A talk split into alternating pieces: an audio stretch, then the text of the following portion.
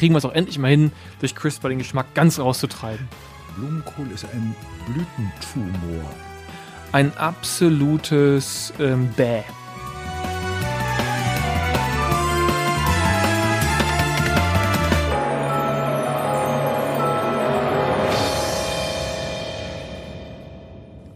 Ja, liebe Hörerinnen und Hörer, ich hoffe, ihr habt uns die Stange gehalten hier beim Children of Doom Festival Podcast.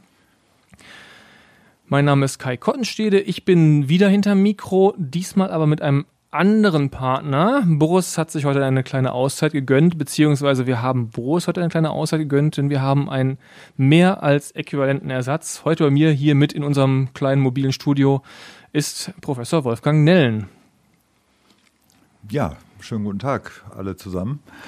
Äh, ich freue mich hier als Boris-Ersatz äh, auftreten zu dürfen und äh, warte mal, was der Kai so von mir hören will. Ich habe so einige Fragen äh, Und dann werden wir schon sehen, was dabei rauskommt. Wir probieren das mal. Also vielleicht mal ganz wenige Worte zu, zu dir, Wolfgang. Ähm, Uni Kassel, das war deine Heimat zuletzt. Mittlerweile, wir haben gerade schon, äh, ich habe schon gelernt, den Begriff emeritierten Professor gibt es gar nicht mehr.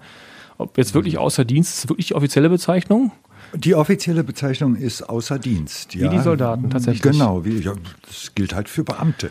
Oder wie dann immer, immer so scherzhaft sagt, im Unruhestand bist du jetzt. Ja, das ist natürlich immer der Ausdruck. Ich habe genug zu tun. Also mir ist im Augenblick nicht langweilig. Und doch noch Zeit äh, für den Podcast hier. Schon mal an der Stelle vielen Dank dafür, dass du die Zeit genommen Gerne. hast. Gerne. Wir haben dich ja kennengelernt ähm, über Children of Doom, das letzte Festival, da sage ich gleich was zu. Ich wollte vielleicht mal ganz kurz den ähm, Hörerinnen und Hörern so einen kleinen Überblick geben, wen wir uns jetzt hier zu uns geholt haben. Du bist äh, Biologe und Genetiker. Das ist richtig, ja. Und hast das ja auch äh, ein ganz schön, hast dich ja ganz schön ausgetobt, wie das eigentlich so ein ordentlicher Wissenschaftler auch macht. Ähm, ich habe mal ein bisschen von deiner Vita abgeschrieben, also in den 80ern schon in San Diego, du warst im Münchner Max-Planck-Institut, ähm, Jordanien, Japan und dann vor allen Dingen auch noch in Kassel und am Ende nochmal in Indonesien. ähm, das ist ja schon eine ganze Menge. Und das andere, wo wir eben auch schon gesprochen haben, da werden wir auch bestimmt nochmal darauf zu sprechen kommen, ist, dass du eigentlich schon auch seit sehr langer Zeit, seit Mitte der 90er, dich mit dem Thema ähm, Wissenschaftskommunikation oder vielleicht ein bisschen handfester, wie man wissenschaftliche Themen auch vermitteln kann und äh, an die Menschen bringen kann, beschäftigst. Ähm, was dir offensichtlich auch ein Anliegen ist. Das ist mir ein ganz großes Anliegen und vielleicht kann ich eine kleine Anekdote dazu erzählen. Gerne. Äh, wir haben äh, als ich von München vom Max-Planck-Institut weggegangen bin, fing so ganz langsam diese Wissenschaftskommunikation, der Auszug aus dem sogenannten Elfenbeinturm statt. Ähm, die Max-Planck-Gesellschaft hat für sehr, sehr viel Geld ein Journalistenlabor gemacht, viele Journalisten eingeladen. Wie darf ich mir das äh, vorstellen? Ein richtiger Raum? Nur für äh, Journalisten? Ja, die waren, weiß nicht, bis zu drei Monaten waren die am Max-Planck-Institut. Ah, das ist heute auch nicht äh, möglich. Und haben da äh, in verschiedene Forschungsgebiete reingeschaut und sowas. Ähm, und äh, als ich dann nach Kassel gegangen bin, habe ich gesagt, das kann ich auch. Was die Max-Planck-Gesellschaft kann, das kann ich schon lange. Äh, das ist natürlich übertrieben, weil ich, weil ich solches Geld überhaupt nicht zur Verfügung habe. Ähm, wir haben es ja trotzdem versucht. Wir haben, dann fing auch, äh, fing auch in München fing an ein mobiler, ein mobiles Labor, was von was Schulen besucht hat. Äh, das war irrsinnig teuer, das Ding. Äh, war aber ein ganz guter Erfolg. Habe ich auch gesagt, das kann ich auch. Äh, und das haben wir dann auch tatsächlich gemacht. Wir wollten Geld haben vom Land. Die haben sich geziert, äh, haben nichts rausgegeben und haben gesagt, dann machen wir es eben ohne Geld. Das war so in den 90ern, ne? Das war, Mitte das war, das war 96. Mhm. Das war 96 und dann haben wir ganz, ganz klein angefangen äh, an Schulen äh, Kurse in Molekularbiologie anzubieten.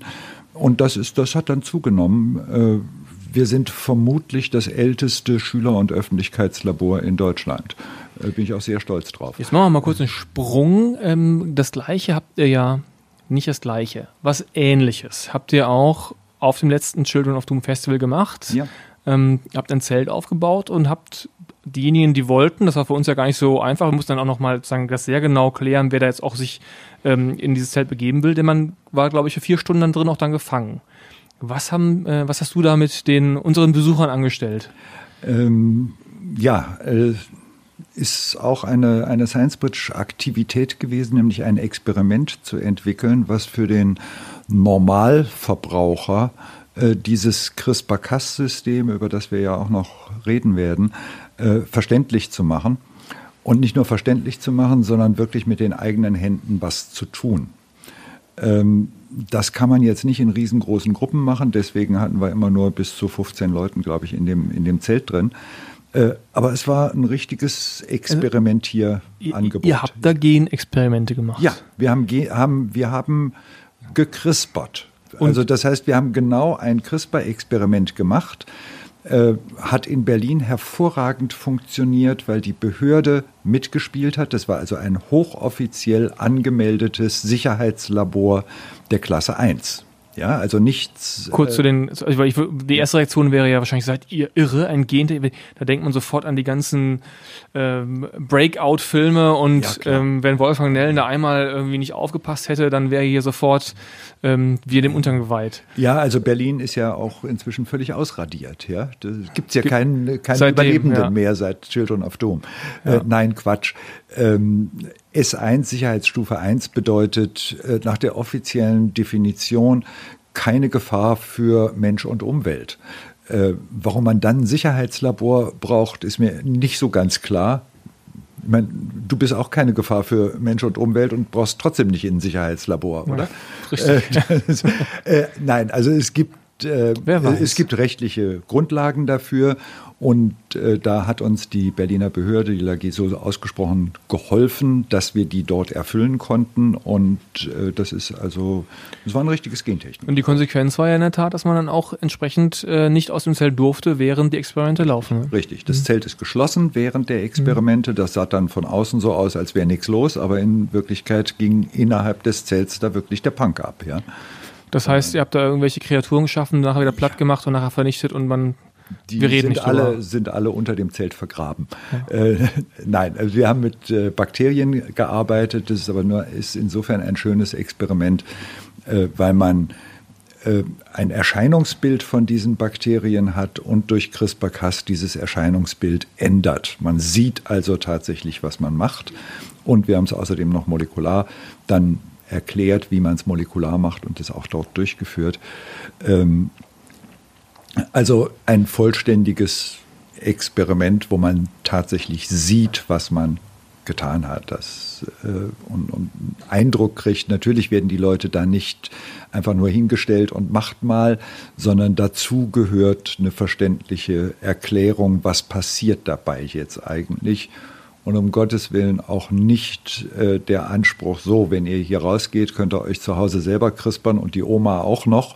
Äh, das geht natürlich nicht. Und das wird den Leuten, glaube ich, auch sehr klar, dass das schon Experimente sind, wo man eine fachliche Begleitung braucht. Und das kann nicht mal jeder so eben in der Küche machen. Ja. Jetzt haben wir diejenigen, die noch gar nicht so richtig eine Ahnung von CRISPR haben, glaube ich, ein bisschen angefüttert. Die fragen sich schon, was ist das jetzt? Haben mitbekommen, innerhalb von vier Stunden mit einem äh, Prof an der Seite kann ich ja schon selber was machen. Das klingt schon abgefahren. Das hat irgendwas mit Gentechnik zu tun. Ähm, da haben wir sozusagen das Interesse wahrscheinlich jetzt schon geweckt. Jetzt müssen wir mal ein bisschen einsteigen in das Thema. Mich interessiert als allererstes, was hast du oder wann hast du das erste Mal mit CRISPR Kontakt gehabt in deiner beruflichen Karriere?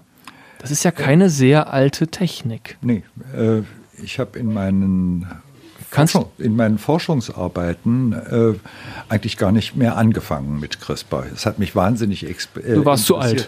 Ich war zu alt, ja, tatsächlich. Ich bin, das kam 2012 kam das erste äh, berühmte Paper das raus, berühmte ja. Paper von äh, Jennifer Doudna und Emmanuel Charpentier raus.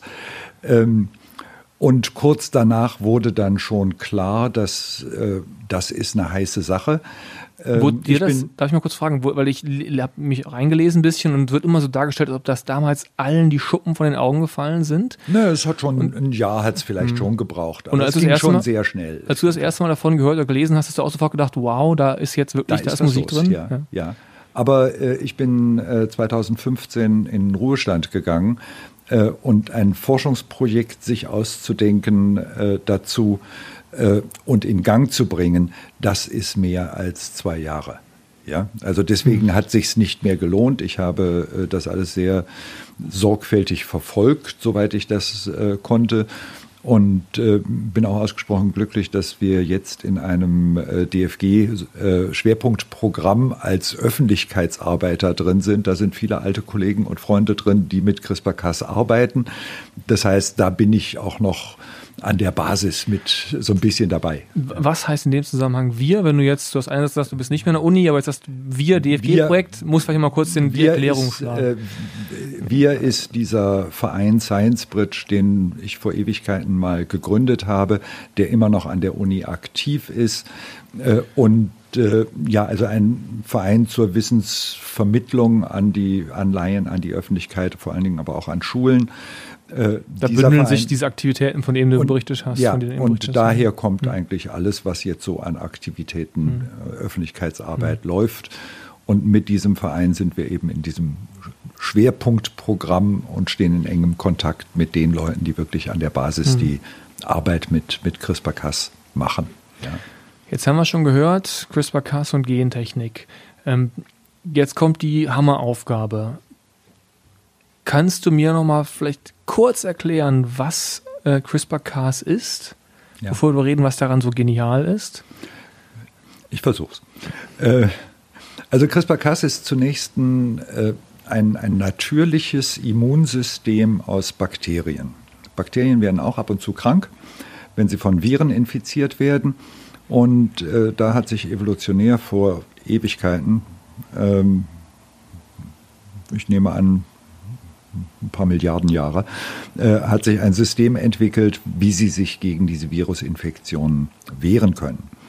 Ähm, nachdem dieses System verstanden war, äh, haben wir sehr schnell festgestellt, okay, das könnte nicht nur bei Viren, äh, bei Bakterien funktionieren, das können wir möglicherweise auch für andere Organismen einsetzen, anpassen. Wie funktioniert das Ding?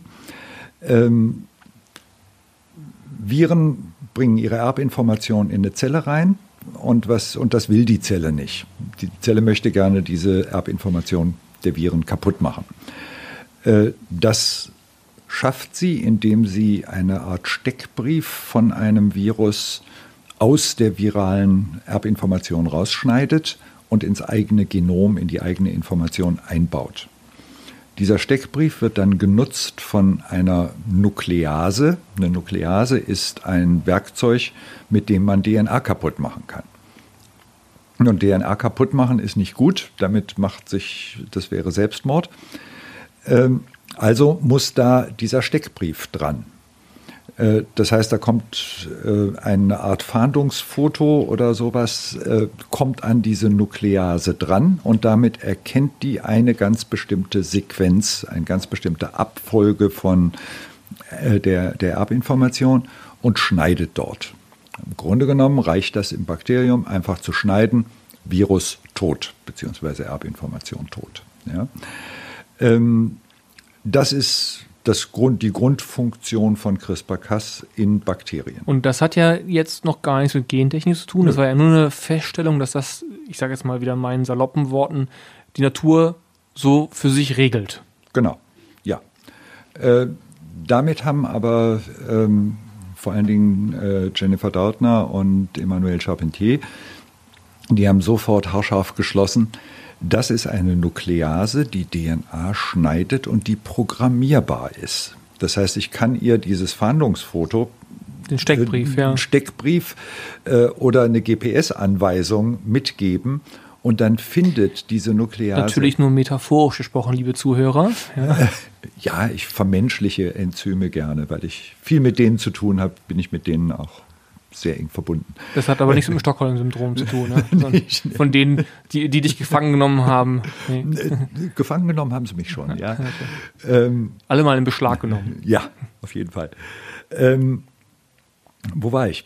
Bei dem Steckbrief. Äh, bei dem Steckbrief. Den Programmieren. Damit, ja. damit kann man also diese Nuklease praktisch in jedem beliebigen Genom, ob das Tier, Pflanze, Pilz, Mensch oder sonst was ist, ähm, an eine bestimmte Stelle lenken und da schneidet sie.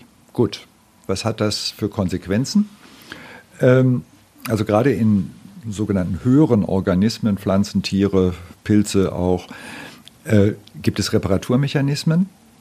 Äh, wir haben ständig solche Schäden. Rein zufällig. Wenn wir uns in die Sonne legen, geht unsere DNA hier und da kaputt. Das wollen wir nicht unbedingt, denn das bedeutet für eine Zelle eigentlich den Tod. Die Zellen haben sich was einfallen lassen äh, und reparieren das. Diese Reparatur ist nicht immer perfekt. Ähm, und das führt dazu, dass die Zelle in Anführungszeichen sich denkt, lieber ein Fehler drin, als ganz tot zu sein.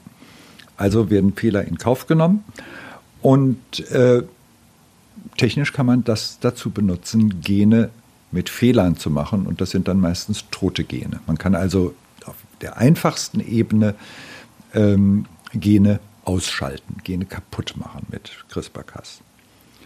Also bakterielles System auf eine höhere Zelle oder einen höheren Organismus übertragen, äh, Gene kaputt machen.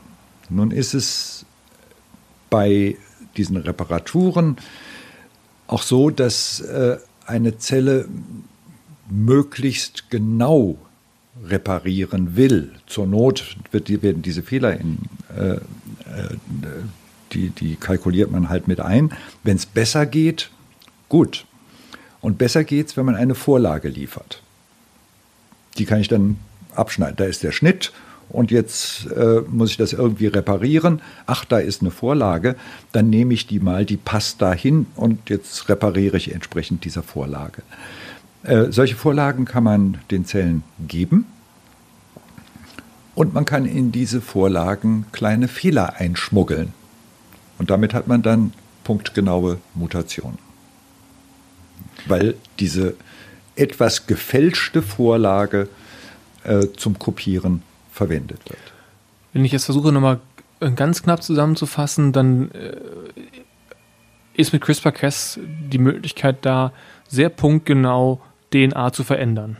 Ja. Also indem ich quasi was einschleuse. Ich schleuse quasi ähm, genau das, was ich haben will, ein und überliste quasi die bestehenden Mechanismen zur Reparatur und so weiter, indem ich quasi denen sowas einschmuggel, nämlich genau den DNA-Text, nenne ich ihn mal jetzt in meinem, in meinem saloppen, mhm, ja. naiven Wording, mhm. ähm, den schreibe ich den quasi da mal so in die DNA rein und die Zelle denkt sich, wird schon stimmen. Wird schon passen, denn ich habe eine gewisse Fehlertoleranz und kommt schon hin. Ja. Ähm, was ich mich auch, äh, obwohl ich mich jetzt schon ein bisschen beschäftigt habe, gefragt habe, weil ich noch nicht ganz verstanden habe, ähm, wie das sozusagen ähm, mehr als einmal passiert. Ich mache es einmal, aber da muss ja irgendeine so Art Verviel Vervielfältigkeitsmechanismus existieren, damit es überhaupt eine Wirkung hat auf einen höheren Mechanismus. Also ich kann jetzt, mache ich das in einer Zelle? Also wie kommt es dazu, dass ich damit überhaupt in einem ganzen, ich sage mal salopp gesagt, in einem ganzen Menschen, Boris und ich haben das hier auch schon mal besprochen, das ist da schon äh, dieses ähm, berüchtigte ich nenne es mal Experiment, aber es war ja de facto äh, schon auch mehr als ein Experiment in China, wo den Embryonen eben sozusagen gentechnisch so verändert worden sind, dass sie nicht mehr HIV krank mhm. werden können. Mhm. Ähm, oder HIV, dass sie sozusagen HIV immun sind, resistent mhm. sind.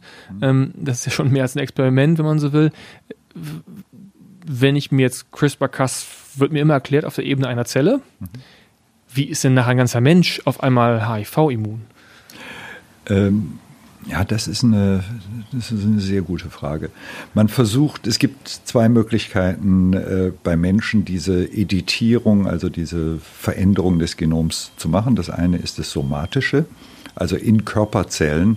Wenn du, äh, was weiß ich, eine Lebererkrankung, eine erbliche Lebererkrankung hast oder Pankreas oder Schilddrüse oder weiß der Teufel was, ähm, könnte man das in diesem Gewebe reparieren, in Anführungszeichen. Ähm, das große Problem ist genau das, was du ansprichst. Wie kommt man in dieses Gewebeziel genau rein und wie kriege ich genügend Zellen in diesem Gewebe verändert? Ja, das mhm. ist, und das, was die Chinesen gemacht haben, ist das viel tiefer eingreifende, nämlich die Keimbahn. Mhm. Äh, da wird ein Spermium, eine Eizelle oder ein ganz, ganz früher frühes Embryonalstadium verändert. Da wird quasi das, über die kommende Zellteilung der, des Wachsen eines Embryos quasi schon die, die DNA immer weiter es ist, reproduziert. Es ist hm? eigentlich viel einfacher, die Keimbahnveränderung äh, ja. zu machen, als in einem ausgewachsenen Menschen das zu machen. Das ist, äh, das, das ist einfach so. Und beim, es wird sehr viel daran gearbeitet, irgendwelche Fähren zu finden, die dieses Material in bestimmte Zellen reinbringen. Ja. Äh, da gibt es äh, bestimmte Spezifitäten, aber so richtig perfekt ist das äh, noch nicht. Also ist das noch eine, eine Schwäche oder noch ein, ja. ein, ein, Bereich, wo noch geforscht wird? Da wird noch sehr viel geforscht. Ein anderer Bereich, wo viel geforscht wird äh, und der auch äh, sehr stark diskutiert wird. Ähm, solche Systeme, solche, ähm, solche, solche natürlichen Systeme funktionieren niemals zu 100 Prozent. Und äh, das ist auch gut so, dass sie nicht zu 100 Prozent äh, funktionieren, denn sonst hätten wir keine Evolution. Ja? Evolution beruht auf Fehlern. Ähm, nun möchte man aber gerade, wenn man, äh, wenn man bei Menschen Keimbahnveränderungen macht oder auch in Geweben somatisch, äh, möchte man natürlich Fehler verhindern, denn die mhm. können schon katastrophal sein. Also wird wirklich an diesen Systemen gearbeitet, um sie, ich sage das jetzt mal so ein bisschen provokativ, um sie unnatürlich exakt zu machen. Also eine Exaktheit reinzubringen, die in der Natur nicht vorkommen würde. Da wird sehr viel dran gemacht und da werden auch äh, also kommt fast jeden Monat kommt eine neue bahnbrechende Sache raus. Wir sind immer noch nicht bei 100 Prozent Präzision, werden wir auch nie erreichen, aber äh, es wird tatsächlich besser. Jetzt haben wir schon über Schwächen von CRISPR-Cas gesprochen. Ähm, jetzt liest man aber, wenn man sich damit beschäftigt, und angeblich, das wird auch stimmen, wenn man, wenn man sich beschäftigt, hat man den Eindruck, da wurde schon wahnsinnig viel drüber geschrieben. Und wenn man nur sucht, findet man das auch. Jedes, jede Tageszeitung hat schon drüber geschrieben. Ich wage trotzdem noch die These, die wir eben im Vorgespräch hatten, äh, dass es noch gar nicht so weit verbreitet ist, die Erkenntnis, welche revolutionäre Dimension da ja drin steckt. Da müssen, die müssen wir auch noch ein bisschen weiter herausarbeiten. Äh, deswegen wollte ich mal von den Schwächen nämlich wegkommen zu, den, zu dem Revolutionären und dem mhm. Starken da dran. Das Ganze ist ja 2012 erst, dieser, dieser Artikel, den du gerade erwähnt hast, überhaupt ans Tageslicht gekommen, die Programmierbarkeit. Ja. Ähm, was daran ist so bahnbrechend für die Gentechnik? Ähm, man konnte bisher sehr wohl Gene neue Gene reinbringen, reparierte Gene reinbringen in die Zelle. Also was du gerade beschrieben hast, konnte man im äh, Prinzip schon erreichen vorher. Aber man wusste in den meisten Fällen nicht genau wo. Die sind irgendwo reingegangen. Also man hat quasi irgendwie so ins Nichts geschossen und gehofft, dass man, dass man mit einer gewissen Wahrscheinlichkeit trifft. Das, ja, vor allen Dingen das Genom ist im Grunde genommen eine große Wüstenlandschaft. Mhm. Du hast relativ wenig Gene und viel, viel Platz dazwischen. Also ist die Wahrscheinlichkeit irgendwo äh, was in der Wüste auszusetzen und da kann es dann gedeihen, die ist relativ groß. Aber man kann natürlich auch irgendwo äh, eine wichtige, äh, einen wichtigen Teil einfach zerbomben. Und das ja. ist dann nicht so toll. Ja. ja. Also wir kommen mit einer großen Präzision an äh, eine Stelle, mit einer großen, aber nicht mit einer hundertprozentigen. Jetzt durch CRISPR. Durch CRISPR. Mhm. mhm. Äh, was auch ganz wesentlich ist, es geht wahnsinnig schnell. Ja? Und wir können äh, das, was auch irre ist, ähm, man kann mehrere Veränderungen gleichzeitig durchführen. Und äh, das, der Rekord liegt, glaube ich, jetzt in einem Experiment 60 Veränderungen gleichzeitig. Das ist gemacht worden in einem äh, Experiment äh, zu, um Schweine für äh, transplantierbare Organe äh, herzustellen. Das heißt, Oberflächenstrukturen in der Schweineleber so verändern, dass sie vom Menschen nicht mehr erkannt und nicht mehr abgestoßen also Schweine werden. quasi zu ähm, Organproduktionsmaschinen ja. zu, ja. um zu programmieren im ja. Prinzip. Ja. Und äh, da hat man auch vorher schon dran gearbeitet. Äh, nur um die Dimensionen, ich würde mal schätzen, äh, mindestens ein bis zwei Jahre, um eine solche Änderung zu machen. Bei 60 Änderungen sind wir da bei 120 Jahren. Die wir mal eben abgekürzt haben. Die wir mal eben auf ein Experiment. Das ist ein schönes Beispiel, was es, was es verdeutlicht. Also, ja. äh, denn das ist mir ähm, auch, das wird relativ schnell deutlich. Aber ich glaube, man kann als, ähm, als Laie das schwer erfassen, was für äh, was das für Dimensionen ausmacht. Schönes Beispiel, 120 Jahre abgekürzt, nur mal sich mal den, ja. mal den Faktor ähm, mhm. zu überlegen. Ähm, was hat das denn auch noch ausgelöst? Also kann, kann ich damit eigentlich irgendwas machen, was ich vorher nicht konnte damit? Oder ist es wirklich nur Faktor Zeit? Da gab es irgendetwas, was ich jetzt tun kann, was ich vorher gar nicht konnte? Ähm, also was man, was man auch kann, ist, äh, also vor allen Dingen in, in Pflanzen war das zielgerichtete Einsetzen von Genen oder die zielgerichtete Änderung von Genen äh, in der Form nicht möglich. Man hatte also immer irgendwie das Werkzeug, mit dem man geschraubt hat. Also es wurde immer der Schraubenschlüssel wurde mit in der Zelle gelassen. Hm. Ja, äh, was nicht so. So wie wenn der, wenn der, wenn der Chirurg versehentlich seine Zange noch oder seine, seinen Tupfer noch richtig, das im Bauch, in der Bauchhöhle bleibt. Das führt lässt. meistens zu Infektionen, aber äh, in der Pflanze nicht. Aber es ist einfach unschön, ja. ein Werkzeug dort ja. liegen zu lassen. Ähm, das entfällt ähm, man kann mehrere Sachen gleichzeitig machen. Es geht wesentlich schneller. Äh, man kann in der Grundlagenforschung, die auch sehr, sehr stark dadurch gewinnt, man kann äh, über Genfunktionen die dann zum Beispiel für äh, Trockenresistenz oder für Geschmack oder sonst was bei Tomaten äh, mhm. wichtig mhm. ist, äh, kriegt man sehr, sehr viel schneller Informationen. Oder man kann vielleicht einfach mal jetzt auch mal wirklich final den Geschmack aus der Tomate treiben. Ja. Wir sind schon lange auf dem Weg äh, dahin, Geschmack aus der Tomate rauszukriegen. Vielleicht kriegen wir es auch endlich mal hin, durch CRISPR den Geschmack ganz rauszutreiben. Äh, man weiß inzwischen, warum die Tomaten nach nichts schmecken. Aha, warum? Äh, man hat sie auf gleichmäßige Färbung, Rötung gezüchtet. Ach. Und da gibt es Reifegene und diese Reifegene liegen äh, in ganz, ganz großer Nähe zu den Aromagenen. Und die hat man dann als Kollateralschaden direkt mit rausgehauen. Mit der konventionellen Züchtung.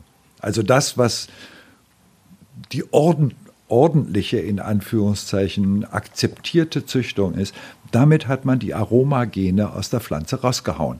Ja? Da du es gerade ansprichst, ähm, da kann man ja eigentlich eine provokative These, eine provokante These draus äh, zusammenzimmern. Die ist jetzt auch nicht von mir, aber ähm, das sagen ja gerne auch Gentechniker. Mal gucken, wie du reagierst. Dieses letztendlich gibt es Gentechniker, Gentechniker schon, seitdem wir Pflanzenbau betreiben. Nur die Methode, eigentlich sind wir immer nur besser geworden in dem, was wir tun. Damals, als wir angefangen haben, ähm, den Mais heranzuzüchten, was vorher mal irgendein Steppengras war und lange nicht so eine Kolbe, wahrscheinlich nur 30 Körnchen. Jetzt hat es halt eben keine Ahnung, 250 oder sogar mehr. Oder der Blumenkohl, der auch ein komplett überzüchtetes Ding ist, war vorher irgendwie nur ein Blum, Urkohl. Blum, Blumenkohl ist ein Blütentumor der besonders gut mit Buttersoße und Semmelbröseln schmeckt. Das Aber muss man, man muss sich wirklich im wahrsten Sinne des Wortes auf der Zunge zergehen lassen, dass man dort einen Blütentumor isst. Ja. Guten Appetit. So, und die These ist, dass wir im Grunde, ich habe es eigentlich gerade schon gesagt, das Spannende ist, dass wir eigentlich schon immer Gentechnik, Genveränderung betrieben haben. Das war sozusagen, ähm, es wird nur immer präziser. Und CRISPR ist sozusagen wie in einem Fokuspunkt nochmal ähm, symbolisiert quasi diese Beschleunigung und diese erhöhte Präzision. Ja, das kann man im Grunde so sagen. Das ist sozusagen nochmal am Ende wie so, wir haben jetzt schon über Jahrhunderte immer mehr Tempo gemacht und immer mehr Präzision erreicht und dann kommt am Ende jetzt nochmal so ein Riesensprung obendrauf vor ja. fünf Jahren, nee, vor sieben Jahren inzwischen. Ähm, das diesen Bogen kann man ja spannen, auch wenn das jetzt vielleicht viele nicht hören wollen, aber letztendlich ja, äh, ist es das sagen nicht, so. Das sagen nicht nur Molekularbiologen. Der Europäische Gerichtshof hat in seinem Urteil äh, die klassische Mutagenese, die ja hier durchaus als Bio- und Gentechnik frei mhm. verkauft werden kann, äh, die hat er als äh, GVO bezeichnet. Was ist Mutagenese? Mutagenese ist, wenn ich mit einem äh, Schrotgewehr, also mit, äh, mit, mit äh, äh krebserregenden, genverändernden Chemikalien oder mit radioaktiver Strahlung äh, die DNA wild zerhacke und dann auf sozusagen die Mutationen schaue und mir die schönste rauspicke. Ich äh, nehme einen Kollateralschaden von 90 bis 95 Prozent Toten mit. Ja, also 90 mhm. bis 95 Prozent sterben. Pflanzen. Pfl ja. äh, kann man bei Fliegen und bei Würmern auch machen, bei Menschen eher nicht empfehlenswert. Nein. Ähm, also man, man äh, behandelt wirklich auf eine hohe Letalitätsrate, also Todesrate, und hat dann äh, die Überlebenden, und das sind dann ja bei Pflanzen immer noch Tausende, die man Klar. haben kann, und bei Würmchen und bei Fliegen auch. Ähm, bei den Pflanzen wird sucht man dann danach, ist da zufällig irgendetwas dabei, was mir gefällt und was ich gebrauchen kann. Und das ist erstaunlicherweise so, ja, mhm. dass man da etwas findet. Und was man dann gemacht hat mit der Bestrahlung und mit den Chemikalien, das weiß man nicht. Und das muss auch nicht überprüft werden. Man, man, weiß, man schaut nur aufs Ergebnis letztendlich. Man schaut nur aufs Ergebnis. Äh, und man weiß inzwischen, dass man nicht nur dieses eine Gen, was die Tomate schön rot macht, mhm. getroffen hat, sondern dass man äh, so in der Größenordnung 30 andere verändert hat. Und was die machen, keine Ahnung. Und da waren eben die Aromagene leider bei. Das ist ja ein spannendes Thema. Geht das jetzt so weit, dass man sagen kann, CRISPR-Cas klingt und ist faktisch auch eine verschärft, nochmal eine schärfere und spezifische und technische Variante von Gentechnik. Das ist wirklich sozusagen, dass, dass die Begriffe sagen es schon, ich schneide und ich mache und hm. ich operiere regelrecht am Gen herum. Ja. Ähm, also ich sag mal auch, jetzt wenn wir ein bisschen so diese gesellschaftliche Debatte damit reinziehen, so im Hinterkopf, dann ist es quasi wirklich so eine, das, wovor äh, was kritisiert wird und wovor auch viele Angst haben. Aber man muss diesem zugutehalten, dass es wir viel besser wissen, was wir da tun im Gegensatz zu dem, was wir schon gelernt haben zu akzeptieren, nämlich dem wahllosen genetischen Veränderungen, über denen ich mir dann nur am Ergebnis gemessen rausnehmen kann, was mir gefällt und nicht weiß, ob der Geschmack darunter gelitten hat oder womöglich irgendwas anderes gelitten hat, was potenziell, man muss ich auch sagen, vielleicht ja noch äh, irgendwelche negativen Konsequenzen haben kann. Das ist, das ist richtig. Äh, Nochmal, weil ich vorsichtig bin, äh, mit der Präzision, an der Präzision muss noch was getan werden. Und es ist natürlich auch notwendig, dass man genau schaut, habe ich wirklich dieses Gen getroffen? Habe ich die Veränderung gemacht, die äh, ich beabsichtigt habe? Und äh, das ist zum Beispiel etwas, was äh, He Jiankui, dieser Chinese mit den ja. ähm, HIV-resistenten Kindern, äh, nicht richtig gemacht hat. Ja. Der hat, äh, der hat CRISPR-Cas eingesetzt und das, hat, das System hat Fehler gemacht. Mhm. Er hat es aber nicht richtig überprüft und hat gesagt, ach, tun wir mal, implantieren wir mal. Wird ist ja gut gegangen, soweit wir das bisher abschätzen können. Ja, also die Kinder leben.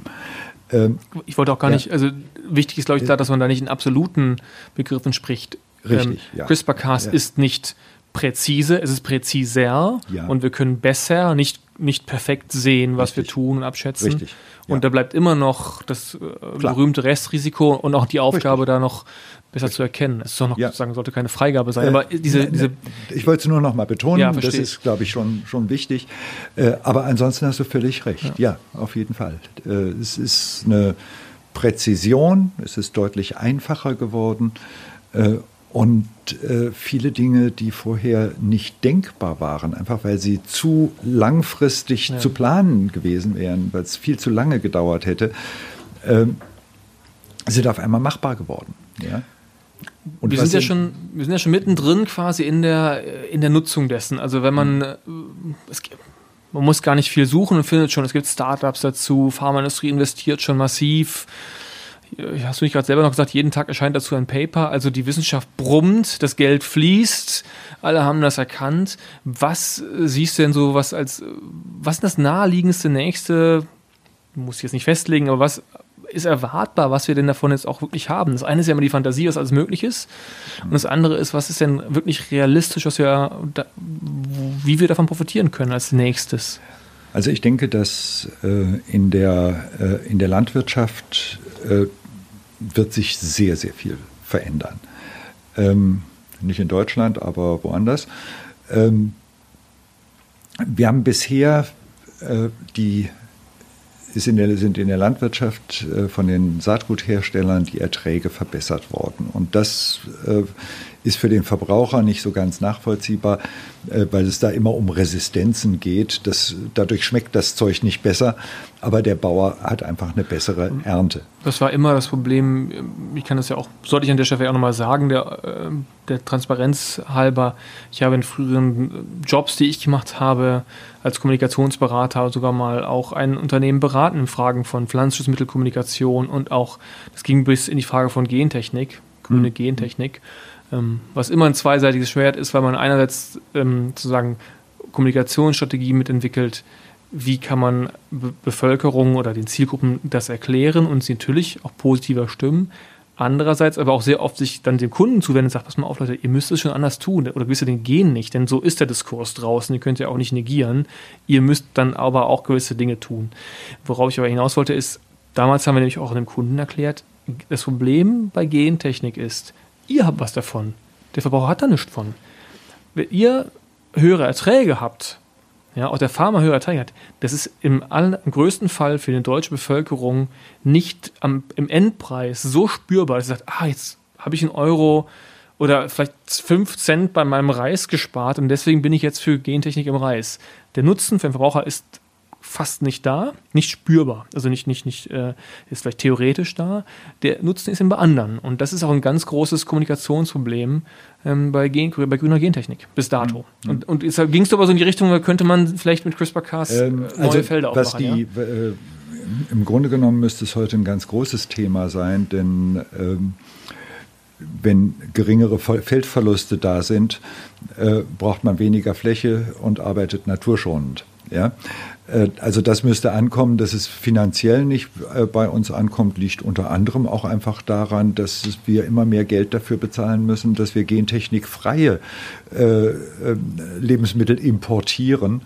Der Mais und Soja ist per Gentechnik wesentlich günstiger als das gentechnikfreie. Aber das ist wieder eine andere Geschichte.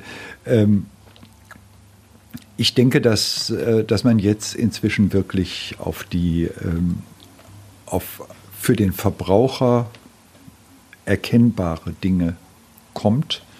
Äh, es war eher so eine Art Pilotexperiment, dass man äh, die berühmte Tomate, eine Wildtomate, die so ungefähr kirschgroß ist, aber nicht wie eine Kirschtomate lecker schmeckt, sondern ist, ähm, dass man die auch in einem Schritt sechs Gene äh, verändert, Zuchttomate draus gemacht, die außerdem noch schmeckt.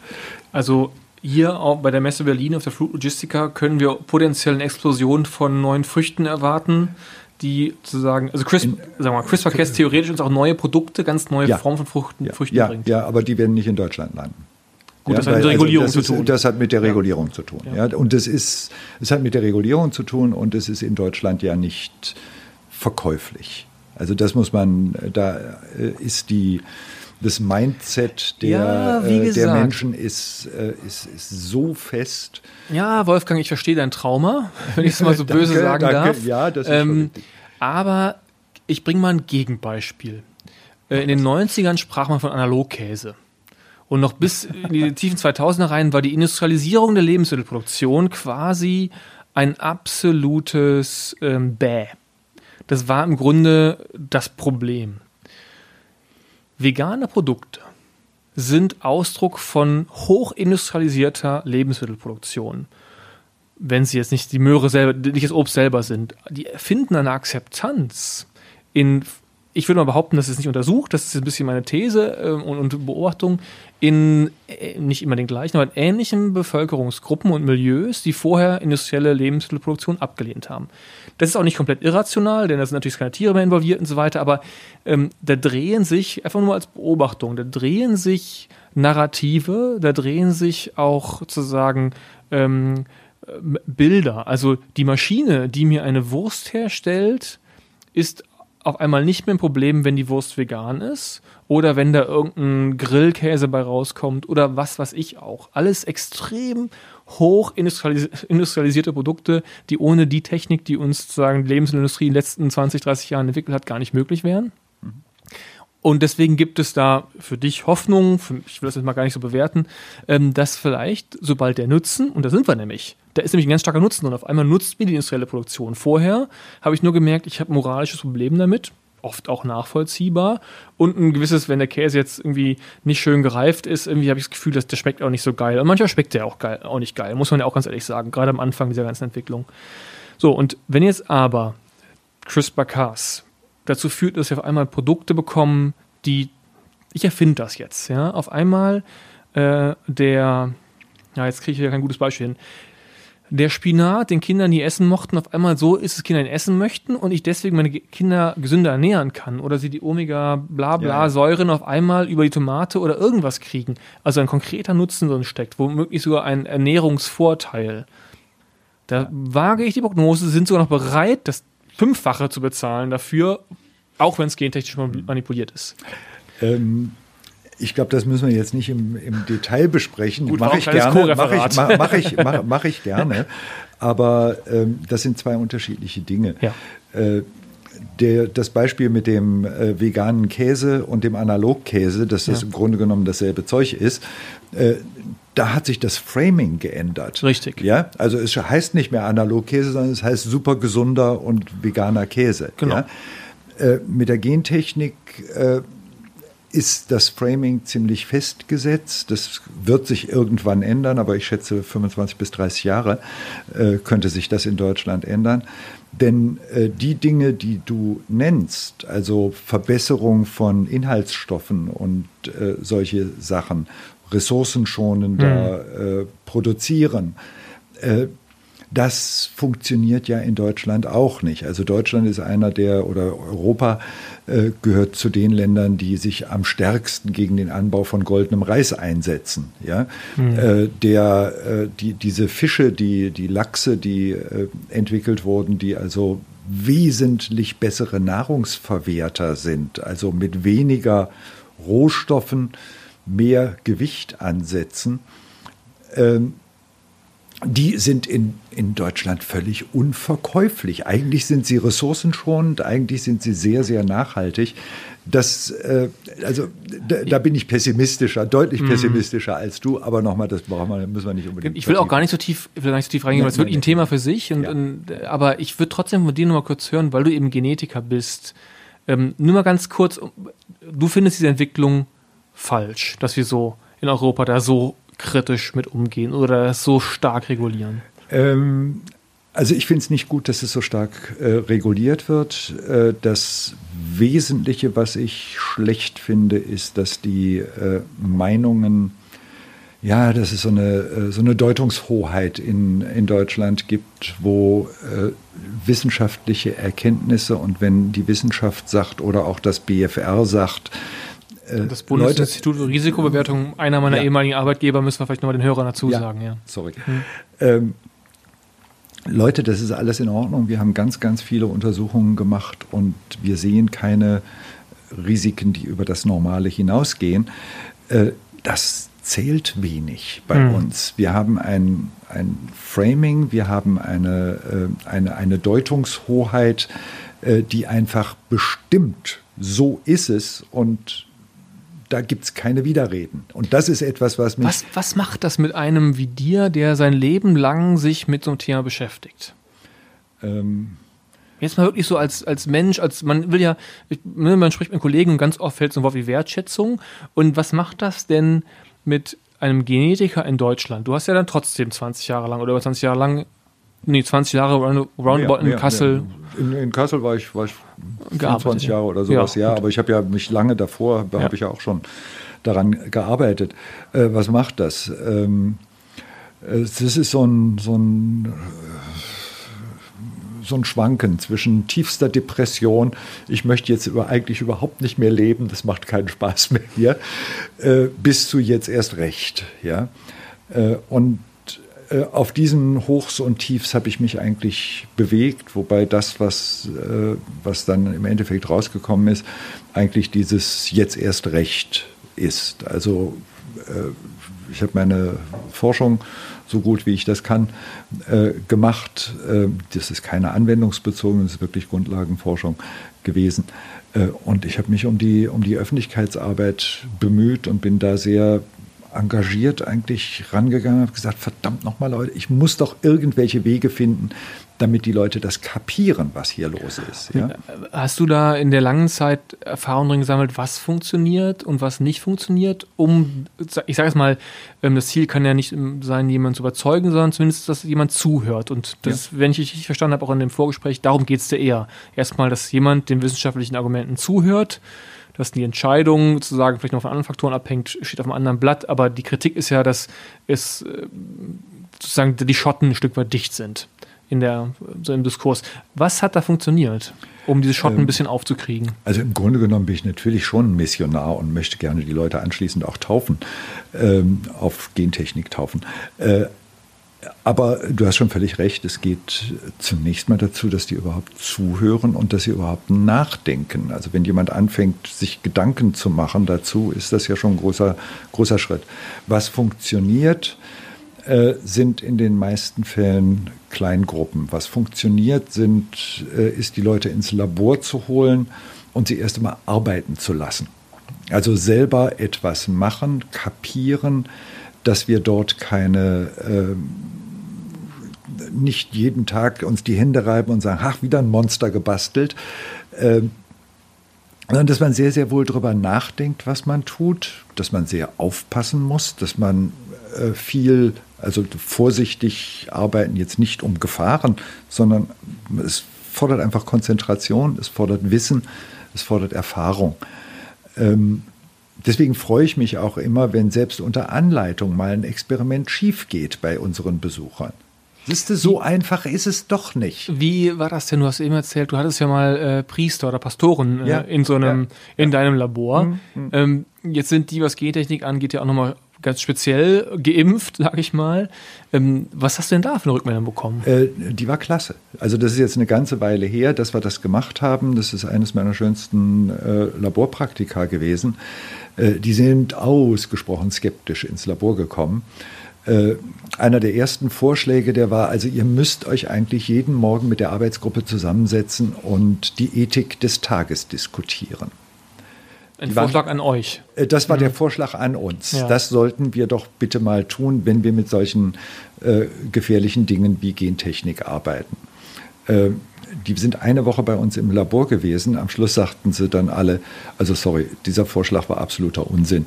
Aber ihr solltet es vielleicht einmal im Vierteljahr, solltet ihr hm. vielleicht drüber mal reden. Ich sage, das tun wir auch. Ja? Also äh, es, es gibt wirklich eine äh, Meinungs-, eine Änderung der Sicht. Die sind jetzt nicht rausgegangen und haben am nächsten Wochenende von der Kanzel runtergepredigt, dass Gentechnik das nächste Heil ist. Ganz gewiss nicht. Aber sie sind mit Gedanken rausgegangen, sie sind mit Ideen rausgegangen und sie sind mit etwas offeneren, offenerem Visier rausgegangen. Ja, ich habe zu einigen auch noch längere Zeit Kontakt gehabt und habe auch jetzt noch äh, da Kontakte. Äh, das, so etwas bezeichne ich als absoluten Erfolg. Kritisch sind die immer noch, äh, bekehrt habe ich sie nicht, äh, aber sie sind offener im Gespräch. Ja. Du hast, wenn ich es gerade richtig verstanden habe, auch zumindest ein Stück weit ähm, mitgewirkt an dem Film Human Nature? Oder nein. beigetragen? Nee, die, aber bei nee. euch in Kassel waren die auch vor Ort. Äh, nein, das war, ein, äh, das war ein anderes Team vom ZDF. Ähm, die haben auch einen Film ah, ja. herausgebracht. Das ist also ein, das ist eine andere, andere Story. Da reden wir mal lieber über den Film, den ich auch kenne. ja. Human Nature, den ich mir auf deine Empfehlung hin äh, auf unserem Children of Doom Facebook-Kanal habe ich den, deinen Kommentar ja. gesehen. Ähm, vielen Dank dafür. Das war ähm, erstmal eine super Vorbereitung auf die äh, Aufnahme heute. Und zweitens äh, einfach wirklich per se ein sehr inspirierender Film. Wir haben auch eben schon darüber gesprochen. Ähm, ich möchte auch zwei Dinge. Das eine ist ähm, auch da, wenn du so einen Film siehst und jetzt, ich habe gerade gefragt, was macht das mit dir, dass man die ganze Zeit sozusagen in der Kritik steht. Ähm, jetzt mal aus der Perspektive, wie hat dir dieser Film gefallen? Human Nature sage ich vielleicht noch mal kurz dazu. Das ist ein Film, der jetzt am 7. November in die Kinos gekommen ist. Zum Zeitpunkt, wenn wir diese Folge ausstrahlen, wird das schon ein paar Tage vorher sein. Äh, er ist, da haben wir uns schon darauf verständigt, absolut sehenswert. Er erklärt letztendlich genau das ganze Phänomen CRISPR-Cas und sicherlich auch noch mal ähm, ein bisschen besser, als wir es hier können, nur auf der Tonspur. Aber nochmal, was hat der Film mit dir gemacht? Wie hat er dir gefallen? Äh, ich gucke mir solche Filme natürlich ausgesprochen kritisch an und ich gehe erstmal so in etwas Abwehrhaltung äh, daran, was machen die jetzt falsch, was, was erzählen sie. Und? Da war nicht viel. Ich habe nichts zu meckern. Ich habe mich das ja auch gefragt. Ich habe ihn gesehen, habe mich gefragt, na, was würde jetzt Wolfgang dazu sagen? Nee, also äh, es ist, äh, Kleinigkeiten gibt es immer zu meckern. Äh, das ist ganz klar, aber mir würde jetzt nicht mal konkret etwas einfallen, wo ich sagen würde, das war doof. Der, der zweite Aspekt, also ich, ich, glaube, der Film, so ein Film trägt bei zu auch zu ja. genau dem Verständnis, man versteht ja. besser sehr, sehr gut auch erklärt, ähm, wo Nutzen und Risiken liegen, wo Unwägbarkeiten liegen. Ähm, und das war der zweite Aspekt, auf den ich hinaus wollte. Der redet ja gar nicht so sehr über die grünen Gentechnikvorteile. Ich vermute, die kommen so ein bisschen aus Kassel jetzt. Kassel ist ja auch stark im Bereich Agrar. Ähm, die ging, da ging es ja wirklich mehr um das stärker emotional aufgeladene Thema menschliche Gesundheit. Ja. Da wird ein Junge präsentiert, der Sichelzellen, äh, Sichelblutzellen hat. Sichel, Sichel, Sichelzellenanämie, ja. Ja, und das ist eine Blutkrankheit, die mhm. dazu führt, dass man äh, weniger gut Sauerstoff aufnehmen kann. Das mhm. Blut äh, weniger gut Sauerstoff aufnehmen kann. Ähm, vielleicht können wir da mal kurz einen Blick drauf werfen. Ähm, sind da wirklich so reelle Chancen drin, auch in, in, in CRISPR-Cas, dadurch Gentechnik so weit zu bringen, auch besser im, im humanmedizinischen Bereich Fortschritt zu erreichen? Was zeichnet sich da ab? Also im humanmedizinischen Bereich, da würde ich sagen, das Einfachste, immer noch ein bisschen mit Anführungszeichen, ähm, sind diese Bluterkrankungen. Äh, denn da kommt man an die Stammzellen dran, die im Knochenmark sitzen. Und äh, gerade rote Blutkörperchen werden ja ständig erneuert. Mhm. Und das heißt, es kommt immer aus diesen Stammzellen. Da kann man Stammzellen einem Patienten entnehmen, kann die im Reagenzglas äh, reparieren, also dieses ein Buchstabe und man hat diese Sichelzellenanämie. Ein Buchstabe in der DNA. Ja. Ein mhm. Buchstabe mhm. der DNA, den zu ändern, das kann man im Reagenzglas machen und man kann es auch im Reagenzglas dann überprüfen. Ist alles gut gegangen? Ja. Mhm. Und dann dem Patienten diese Stammzellen wieder einsetzen. Das so ganz simpel ist es auch nicht. Äh, aber das wird, das, das liegt in, da gibt es klinische äh, Versuche zu äh, und das wird kommen. Das ist, also da, da sehe ich, das ist in absehbarer Zeit so. Das würde ich so sehen. Also jetzt nicht, um Gottes Willen, Leute, die, es kann schon noch ein paar Jahre dauern, aber das wird auf jeden Fall kommen. Wie das mit anderen Therapien ist, wird man sehen. Da hatten wir ja vorhin auch schon gesagt, ähm, diese Genfähren, mit denen man äh, dieses ja. Schneideenzym und äh, das GPS-System in das richtige Organ und in genügend Zellen dort reinkriegt, äh, da wird intensiv dran gearbeitet, das Ziel genau dann eben in die Leber, in die Schilddrüse, in äh, die Bauchspeicheldrüse zu kriegen oder ins Gehirn zu kriegen bei Alzheimer oder äh, Parkinson oder solchen äh, Erkrankungen. Das wird, wird schwierig. Man wird sehen, ob es. Äh, ich könnte mir vorstellen, dass man es hinkriegt. Ja. Und äh, da habe ich nochmal, ich möchte nochmal zurück auf die Keimbahn an der Stelle. Wir haben das eben gestriffen. Ähm, Im Nachgang, wenn wir so gesprochen haben, ist mir klar geworden, das ist ja so ein fundamentales Thema, wenn wir über die humanmedizinische Thematik reden. Ähm, dass wir noch einmal darauf zurückkommen sollten, damit man einmal nochmal mitgibt hier auch äh, oder auch nochmal klar sagt, was das Thema hinter ist. Worüber du gerade sprichst, ist, sind Therapien, die nicht in die Keimbahn eingreifen, sondern ich habe zum Beispiel diesen Jungen in dem Film, der an dieser Krankheit leidet und ich versuche dem diesem 12-, 13-jährigen Jungen quasi zu heilen über gentechnische CRISPR-Cas benutzende Verfahren. Wir reden dann nicht darüber, dass ich eine Krankheit ausmerze, indem ich sage, ich versuche jetzt Embryonen und damit ja. in die Keimbahn eingreifend, so zu manipulieren, dass sie direkt immun sind, nie wieder überhaupt Sichelzellen mhm. Ähm, mhm. entwickeln können. Wir sollten noch einmal, vielleicht äh, habe ich das Gefühl, das ist ein moralischer äh, Impetus, aber wir sollten noch einmal sagen, warum, wo der große Unterschied liegt und was die Gefahr ist, wenn man etwas in die Keimbahn bringt und warum das ja auch, letzter Satz dazu, ja auch wirklich auch ein großes ähm, Plädoyer von vielen Wissenschaftlern gab, auch sozusagen als Ergebnis der CRISPR-Cas-Thematik zu sagen, das muss die rote Linie bleiben. Das die ist nicht mehr die rote Linie. Ja, war das damals ist, die Entscheidung. Das ist schon gefallen. Äh, ja, ja. Die, diese rote Linie ist gefallen, die ist auch in Deutschland gefallen. Äh, die Empfehlung des äh, des Ethikrates. Das war mir nicht bewusst, ja. Die Empfehlung des Ethikrats, die haben ein, ein äh, sehr umfangreiches pa Papier geschrieben zur Ethik der Keimbahn, ähm, des Keimbahn-CRISPRs. Ja. Ähm, und da ist nicht die harte rote Linie drin. Nur noch eine da, weiche rote Linie. Äh, da, da, steht, das System ist für die Anwendung am Menschen bisher nicht ausreichend sicher.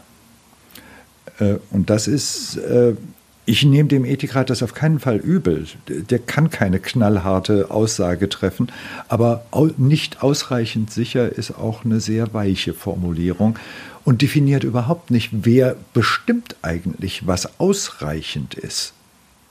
Ja, machen wir da eine Abstimmung oder mhm. äh, welches Risiko, Restrisiko gehen wir dabei ein?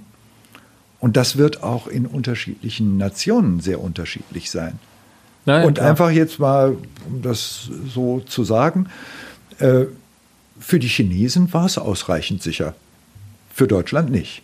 Ja, also denn das war ja, das muss man auch, glaube ich, sehen, äh, das war ja keine äh, Entscheidung von dem He Jiankui, äh, der da irgendwo, gerade in China, völlig unbemerkt mit einem Team von 50 Leuten äh, Experimente gemacht, von denen die Regierung nichts gewusst hat. Also, chinesische Staatsregierung weiß, wenn du bei Rot über die Ampel gehst, dann kriegst du schon Minuspunkte in dein Sozialpaket rein. Ja? Äh, also natürlich wussten die das. Und das, die haben einfach gesagt, das reicht, die Sicherheit. Kollateralschäden sind bei uns anders angesetzt als in Westeuropa. Punkt die nehmen wir in Kauf. Ja, ja es gibt in China Und, auch eine sehr hohe Technikgläubigkeit. Ja. Also bis in die Regierung rein, die sozusagen so, was man so Social Engineering nennt, ja. nach dem Motto. Ja, ja, Social Engineering ist ja, ja große. Deswegen sagte ich ja, wenn du bei Rot über die Ampel gehst, wird das sofort registriert. Ähm, nein, wir müssen uns einfach auch damit abfinden, dass äh, ethische Vorstellungen in unterschiedlichen Ländern, in unterschiedlichen Ethnien unterschiedlich sind. Und da sind, äh, da, da werden, wird Sicherheit anders bemessen. Mit dem, das könnte man jetzt natürlich sagen, das ist bei Waffengesetzgebung genauso.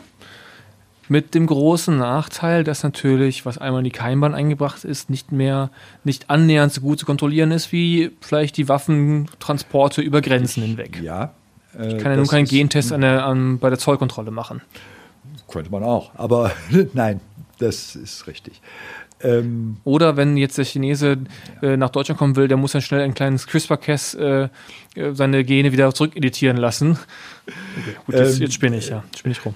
Äh, ja, ja, da haben wir neulich aber auch drüber gesprochen, also das, ob das reversibel ist, ja, also na, in, in Wirklichkeit nicht. Äh, ja, das ist, das ist schwierig, aber die, ähm, was, was beim Menschen nach meiner Ansicht, und da sind wir jetzt schon wirklich bei Children of Doom, ähm, ist diese Editierung von Krankheiten, über die immer wieder gesprochen wird, das ist, halte ich für ziemlich irrelevant.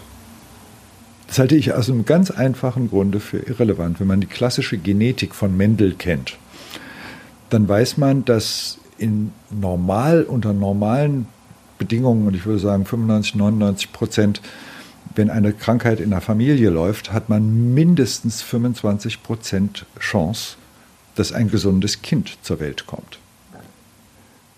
Wenn ich mich jetzt auf Manipulationen, auf Präimplantationsdiagnostik, auf Abtreibung einlasse, dann würde ich diese Chance von 25 Prozent wahrnehmen und nicht rumkrispern. Das ist nicht nötig. Das ist auch viel zu teuer. Ja, also mhm.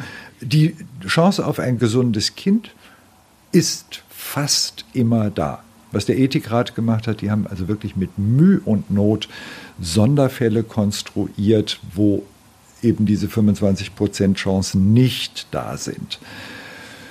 Okay, das ist aber, ich würde mal sagen, vernachlässigbar. Ähm, also mit also, anderen Worten, ich sage jetzt mal, das ist eine sehr harte Aussage, aber wir haben eigentlich die Lösung für dieses Problem schon gefunden. Für diese Krankheiten, für die monogenen Krankheiten, mhm. ja. Äh, und jetzt kommt äh, so dieses Fantasy, Science Fiction, äh, vielleicht aber gar nicht so weit hergeholt. Ähm, wo es interessant wird, ist bei Optimierung. Ja. Ja? Also, Darauf- was kann ich eigentlich. Das äh, steht auch als letztes auf meinem Zettel hier Optimierung. Und noch, genau, da habe ich noch, nachher habe ich noch einen, aber Optimierung vielleicht mal ganz kurz, wollte ich noch in eine andere Richtung drehen. Also da geht es natürlich klar, in dem Film auch schön die Szene, wie Wladimir Putin davon spricht, dass man damit auch seine Soldaten vielleicht nochmal optimieren kann. Oder Sportler und so weiter. Brave New World kommt dann sofort in den Sinn. Ähm, aber da wollte ich nochmal einen anderen Dreh reinbringen, nämlich die Selbstoptimierung. Es gibt ja auch schon so Freaks in den USA, die an sich selber rumexperimentieren. Wie viel Freak ist das? Wie viel äh, sozusagen Nichtwissen ist das eigentlich? Und, oder wie viel Zukunftsszenario ist das? Dass ich mir mein ähm, CRISPR-Cas-Set bestelle bei irgendeinem dubiosen Online-Versandhändler und dann zu Hause rumexperimentiere und sehe da morgen mein IQ oder meine Muskeln oder wie auch immer um 200% mehr drauf haben. Ähm, es, ich gucke ab und zu mal in diese Biohacker-DIY-Szene rein. Ähm, Und ist da das lustig oder gruselt? Äh, beides, beides. Es sind ein paar Leute dabei, die richtig was drauf haben. Die sind richtig gut. Äh, die machen aber meistens äh, nicht diese Selbstoptimierung, sondern die haben irgendwelche Projekte mit Pflanzen, mit äh, Korallen, mit irgendwas, ja. Also eher so auf Umweltgeschichten äh, äh, hera- ähm, gemünzt. Ähm, und dann sind aber äh, ein paar wirklich ziemlich doofe und ahnungslose Freaks dabei. Das ist eine ganz komische, gemischte äh, Gesellschaft, die dann, äh, und das ist ja propagiert worden vor ein paar Jahren durch diesen Josiah Seiner, der sich da Myostatin äh, öffentlich in den Arm gejagt Ja, hat. genau. Das ist also Ja. ein... Auf äh, einer- das auf einer Veranstaltung, ja. Auf einer Mhm. Veranstaltung. Äh, Das ist von der Theorie, von, von der Biochemie, von der Molekularbiologie her, äh, macht das Sinn, ein Gen auszuschalten, was das Muskelwachstum begrenzt. Also wenn ich das ausschalte, wachsen die Muskeln ungehindert weiter. Es gibt übrigens diese Mutation ähm, bei Rindern, äh, die dann eigentlich nur noch aus Muskeln bestehen. Das sind also monströse Viecher. Und ich habe so den Verdacht, bei Arnold Schwarzenegger war sowas ähnliches. Aber egal. Äh, Weißt du denn, wie der Kollege jetzt aussieht, der sich das damals reingespritzt hat? da ist natürlich überhaupt nichts passiert. Wir hatten das mit der somatischen. Wenn ich mir hier einen CRISPR in den Arm jage, äh, dann kriege ich vielleicht einen kleinen Pickel wegen einer Entzündung. Aber das sind keine Muskelpakete. Das ist, das ist Unsinn und überhaupt, und das halte ich auch für gefährlich, der Öffentlichkeit irgendwie klar versuchen beizubringen, dass, dass sowas geht. Das geht nicht. Das ist Unfug. Jetzt hast du eine super Herleitung oder Überleitung geschaffen für meine letzte Frage, Ja. die auch sind die Children of Doom und geht das überhaupt Richtung geht? Jurassic Park. George Church, einer von den Leuten, die sich auch mit dem Thema ähm, CRISPR-Cas sehr intensiv beschäftigen, der hat ja schon das Mammut sagen hinter sich an der Wand hängen und träumt oder kokettiert damit, dass er vielleicht irgendwann das Mammut wieder erschafft. Jetzt die Frage, ist es überhaupt denkbar, dass wir uns irgendwann so einen kleinen T, Sanus, wie heißt der T, wie auch immer, ein T-Rex T-Rex basteln. ähm, ja. basteln? Ist das, ist das, ist das völliger Quark? Also ich halte es für ziemlichen Quark und George Church ist großartig äh, in provo mit pro- provokativen Ideen. Der hat ja, äh, ich weiß nicht wie viele, 27 oder 58 Firmen, die äh, alle mit einem, ein Projekt ist irrer als das nächste. Ähm, Nein, das sind, also den, den äh, T-Rex zu basteln oder das Mammut zu basteln, damit kann man Aufsehen erregen. Damit kann man das Interesse von Leuten äh, anregen. Und in gewissen Grenzen finde ich das sogar ganz nett, weil dann die Leute weil mich dann die Leute fragen, kann man das machen? Sie fragen aber zumindest erstmal, ja. Äh, ich, ich glaube es nicht. Ich glaube es nicht. Also es ist bedeutend schwieriger als. Und ob es sinnvoll ist, 80.000 Mammuts in der Tundra auszusetzen, da habe ich schon meine Zweifel. Das finde ich nicht so gut. Äh, aber man kann ja mal drüber reden. Ja, fein. Also Church Man- redet eine Menge. Man kann ja mal drüber reden, ist so eigentlich auch ein schönes Schlusswort, finde ich. Ja. Wir haben unsere Zeit ein bisschen über den, 45 Minuten hatte ich mir vorgenommen, aber ich sehe das immer nicht ganz so eng. Ähm, wir haben jetzt eine gute Stunde über CRISPR-Cas gesprochen. Ja, ja, wenn man mal in Fahrt kommt. Ich danke dir vielmals, Wolfgang, für die Zeit, fürs Kommen hier nach Berlin aus Kassel. Aus dem Unruhestand in Kassel kommen nach Berlin. Ähm, ich übergebe jetzt den Hörern wieder die, die Zeit zur freien Verfügung. CRISPR-Cas freie Zeit. Ähm, mir hat das sehr viel gebracht, die Vorbereitung, auch das Gespräch heute. Ich finde es nach wie vor ein ähm, Thema, was ich, ich kann es nicht anders sagen, überhaupt nicht auf dem Schirm hatte, wie man so schön sagt. Was aber in dieser, äh, in der revolutionären Dimension, je mehr man sich es auf der Zunge zergehen lässt, immer klarer wird. Und meiner Mutter schuldig auch noch eine Erklärung. Ich habe geschrieben, dass ich äh, mich mit Thema beschäftige und den Film empfohlen, Human Nature. Und äh, jetzt will ich direkt wissen, was ich dazu denke. Insofern, vielleicht werde ich jetzt auch ein Stück weit ein kleiner Missionar. Ähm, das ist schön. Dann hättest du ja schon was erreicht auf deiner Agenda heute. Wunderbar. In diesem Sinne. Ja, ich danke auch fürs Zuhören. Ich danke dir für die, für die Fragen. Und äh, ja, CRISPR-Cas-freie Zeit für die Zuhörer. Und äh, wenn ihr alle ein bisschen drüber nachdenkt, wäre das auch gut. In diesem Sinne. In diesem Tschüss. Sinne. Tschüss.